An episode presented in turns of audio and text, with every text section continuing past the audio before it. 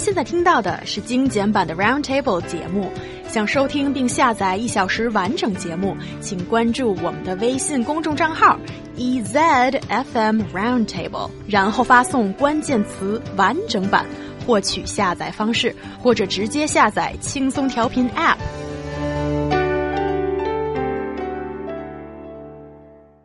See if your answer is yes to the following questions. Do you store your pans and pots in the oven? Do you put your sewing equipment into a cookie container? Apparently, it's only Chinese people who do it. Here are seven things Western people say that they are shocked when they hear Chinese people do it. Let's check them out then. What's first on the list for you, Qingduo?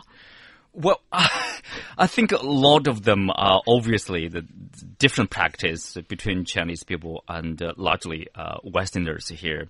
Uh, like the container, I, I, love to see that in the oven. You put your utensils uh, into the oven. I do see people do that. I do see people do that. I uh, somehow paused a little bit and uh, you know thought of it, and then I give it a go. I think, yeah, um, it's empty, right? yeah, but the thing is, oven is sort of alien or foreign for most Chinese households, but it is a wonderful place to store things if you don't use it, you know. And also like a uh, what is it called? A dishwasher.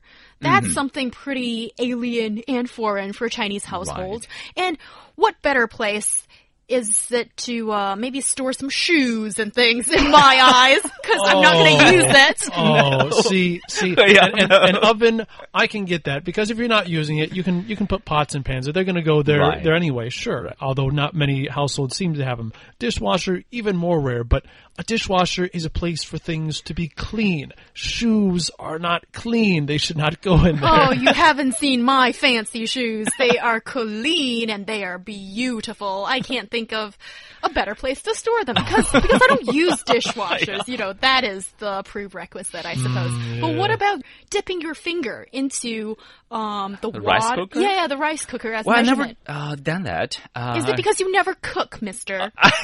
well, I do occasionally. I just uh, you know guess it. I think, oh, I have this much rice, and I will probably add this much water.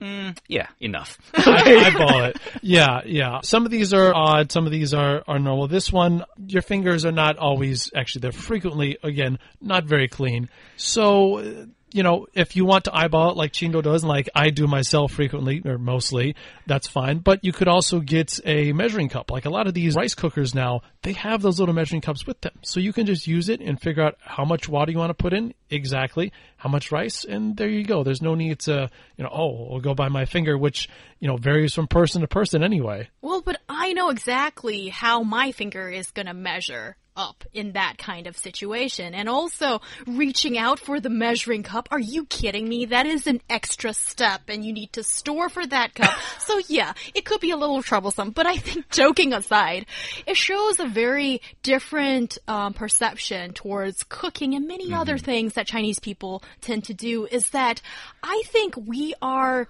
into abstracts and we are free spirited sometimes. We don't want the specific degrees, the scientific no. mode towards cooking. No way. We want to do it as what masters do. That is, according to our mood, according to our fingers, we know how to cook. Oh, chopsticks okay, okay. But see, that's all very well and fine. But you don't have to stick your finger in there with the rice to do that. You can Right, obviously it. has a problem with that. yeah. Well, of, of, course, make good use of your chopsticks, right? With yeah. your first knuckle of your finger, maybe. Next yeah. time you use your chopsticks instead of your finger. Exactly. Uh, it's easy to solve that problem. But I think it's largely, uh, partly, not only Chinese and, uh, and Western, you know, different practice, but also it's a, it's a traditional and, uh, and modern facilities, you know, and put them together somehow what's the right uh, way to do it? Like uh, in the past, you know, the Chinese they don't use uh, uh like the modern facilities uh, like a microwave, but nowadays you have that. And uh, how do you cope with that? How do you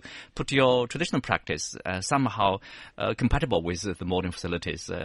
yeah, and also some of the differences are typically cultural, like chicken feet. We consume chicken feet, but that's a shock for a lot of Westerners too. Yeah. But it's very efficient. It's very efficient making use of something that would otherwise be thrown away.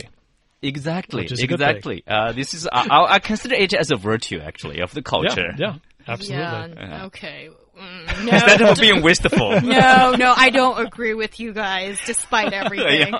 But what about the one that is uh, sticking chopsticks vertically into a bowl of rice? Is Interesting one. Strictly prohibited because it is bad luck. It is attracting ghosts and things, you know, attracting It's- um substance you- that you don't want.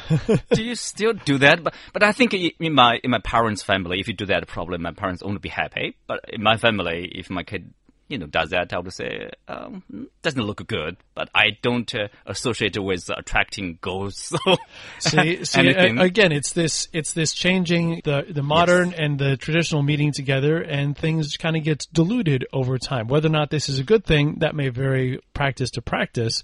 But you know, and when your kid grows up, seeing well, she's probably not going to care about doing that, or if her kid does that, and That's it'll just kind of go away. I would Yep. say so. Well, but yes, maybe she will think attracting unclean substance is not the reason why you shouldn't do it, but there's no way that she thinks this is civilized, right? I sound No, super judgmental not now, not but good at dinner table etiquette. I would say. exactly. So I think it's still manners and it is part of the home education that every kid should should go through, I think. Yeah, Guess yeah. so. I mean, there, there's there's bigger problems than that to deal with at table manners, but sure. Like for example, better to put your cell phone down in a way before eating. That that's a more important one, I would say. Yes, and also like just turn your cell phone screen down. Like Yes. that's courtesy to Well, put, people. put it away. Put it away. Yeah, yeah, yeah. And also having a sewing kit is kind of necessary in any household, but storing it in a cookie container, it used to be that those cookie containers are so fancy and it's like a nice place to store things. Again, no making longer, good use of this uh, Yeah, wasteful stuff. practicality. Yeah, Practicality. But no longer really is that the case, as now you can just get a fabulous sewing kit container from Taobao or wherever these days. So easy and so cheap.